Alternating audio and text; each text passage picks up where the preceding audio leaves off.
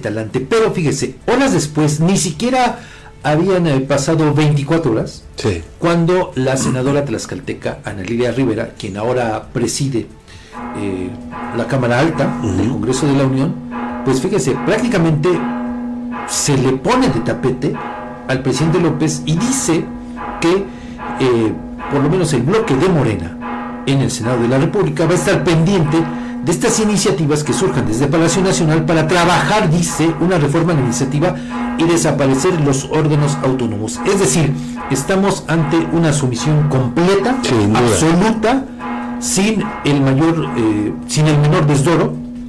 Al contrario, bueno, vamos a escuchar qué fue lo que dijo la senadora tlaxcalteca Ana Lilia Rivera. Hola, estimadas amigas y amigos. Espero que se encuentren bien. Deseo que esta semana que inicia el día de hoy sea productiva para todas y todos. Hoy por la mañana ha anunciado el presidente de México, el licenciado Andrés Manuel López Obrador, que enviará al Congreso varias iniciativas a fin de impulsar una reforma administrativa para desaparecer los órganos autónomos. Esto se suma al anuncio que hiciera la semana pasada de enviar al Congreso reformas constitucionales para impulsar una reforma al Poder Judicial en materia electoral y en materia de Guardia Nacional. Los invito para que, mientras no conozcamos el contenido de estas iniciativas, guardemos prudencia.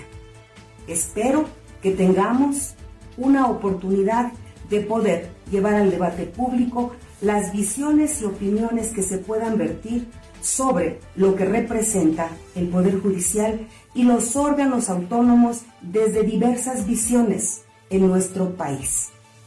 En tanto, los invito a que guardemos mesura y esperemos el momento para tener un elevado debate de interés nacional en estos importantes temas.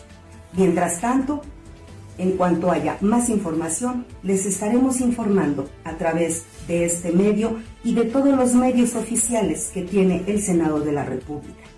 Y finalmente, ya ha llegado el invierno, por lo que invito a todas y todos a cuidarnos mucho, a abrigarnos, sobre todo a nuestras niñas, nuestros niños y nuestros abuelitos. Cuidar nuestra salud es obligación de todas y todos. Les mando un abrazo Muchas gracias. Pues ahí tiene. Nada más. Mira, qué interesante. Solo hay que recordar aquella frase que de alguna manera eh, pues eh, inmortalizó el propio López antes de que fuera presidente, ¿no? Cuando mandó al diablo las instituciones, usted quizá lo recuerde. Así es. Bueno, pues va en esa línea. Eh, dice que no sirven para nada. Yo difiero porque ¿Hay abusos? Sí, sí los hay, totalmente. Como también hay rasgos de total sumisión de los organismos autónomos. Ahí está la Comisión Nacional de los Derechos Humanos con un agente que impuso el propio presidente López Obrador. Ahí está. Así es. Por ejemplo, que se tienen que corregir todos esos abusos, todos esos excesos, sí, totalmente de acuerdo acabamos de eh, darle a conocer hace unas semanas, unos días, sobre los excesos de Oscar Guerra Ford, una persona ilustre en el tema de la transparencia, pero cuando llegó al cargo, pues se despachó con la cuchara grande. ¿Por qué? Porque incluso utilizó recursos del erario para irse a divertir a un table ¿Cierto? con otras personas. Eso es lo que hay que corregir, eso es lo que hay que evitar. Y es de lo que hay que proteger, porque de, otra manera la ciudadanía se queda indefensa, porque haciendo alusión a lo que dice el presidente, de que si este, sale una determinación de la Comisión Federal de Electricidad o de Pemex, pues son cuestiones que afectan a los particulares que somos nosotros, los ciudadanos, y entonces si no contamos con un órgano como estos, pues obviamente nos encontramos en total indefensión. Totalmente de acuerdo, pero no solamente eso, fíjese cómo, eh, pues, gracias a estos organismos, por ejemplo, como el IFAI, pues hemos, y a la ley respectiva, pues hemos podido conocer muchos temas de corrupción, ¿no? Que negaban las autoridades. Casos, le podemos hablar de gente que involucra al PRI, al PRD, al PAN, a Morena, prácticamente todos los partidos políticos. Esa es una realidad que de otra manera no podríamos conocer. ¿no? Eso, eso es cierto.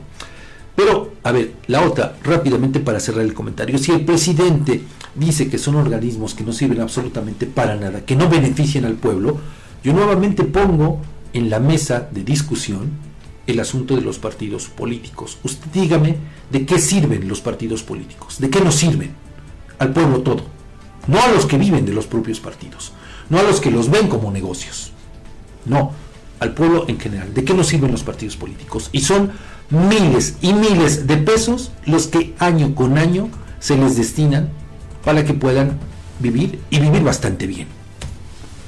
¿Qué beneficio tenemos como sociedad, Edgar? Como, Porque aparte, lo que yo he insistido también, no de ahorita, de hace mucho tiempo, son los únicos en este país, las únicas instituciones, si lo queremos ver así, a las cuales no se les recorta un solo peso, un centavo, no se les puede recortar.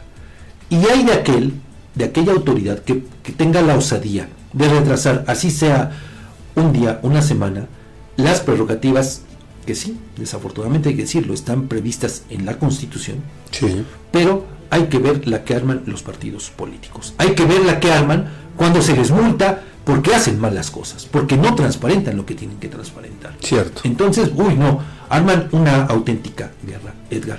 Y tú dime, o sea, ¿a costa de qué o por qué tenemos que mantener a los políticos? A costa de cuestiones como la atención a niños con cáncer, por, ejemplo. ¿A costa de A costa del no funcionamiento de las estancias infantiles. Por eso. El asunto es ese, Edgar, tan rápido, tan fácil. ¿Tenemos algún beneficio de los partidos políticos? Tan solo ahora Morena, para el próximo año, ¿sabe cuánto se va a llevar? Más de 2 mil millones de pesos. Más de 2 mil millones de pesos. Es decir, el presupuesto, yo le diría, de muchos municipios de aquí del estado, por lo menos de una decena de municipios, de lo que reciben, de los, de los que, que tienen y que más habitantes y los que reciben más. Si lo vemos con los municipios pequeñitos, pues imagínese la cantidad que se eleva. Fíjate nada más. Nada más, ¿eh? por ejemplo. Sí. ¿No? Dígame, ¿y por qué no hay una reforma para evitar que se le siga dando dinero a los partidos políticos? Claro. ¿Por qué? O sea, ¿por qué nosotros los tenemos que mantener? Porque esa es la palabra, no hay otra. La otra, dice el presidente, antes de pensar en impuestos y de una reforma fiscal, a ver, señor presidente, parece que usted y otras autoridades están viviendo en un país ajeno a México. Siete de cada diez personas que tienen un trabajo, que tenemos un trabajo hoy día, estamos en informalidad. Hablando en términos generales. Sí, sí, sí, sí, claro, claro. Y luego hay programas como el del gobierno de Lorena Cuellar que quiere seguir alentando la informalidad.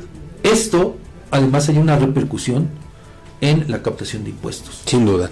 Pero vea, y ello, y eso ahí sí no se dice. en cadenita, menor calidad de vida para los pobladores. Claro. Porque se, recauda menos, pues no hay suficiente para atender las necesidades de salud, de educación, obra pública. Y si a esto le agregas, Edgar, que hay contribuyentes grandes, como el caso de Salinas Pliego, uno de los tres hombres más ricos de este país, que se niega a pagar cantidades millonarias de impuestos, pues estamos fritos. Sí, sin duda. Y ahí sí no se hace nada, no se dice nada, ¿no?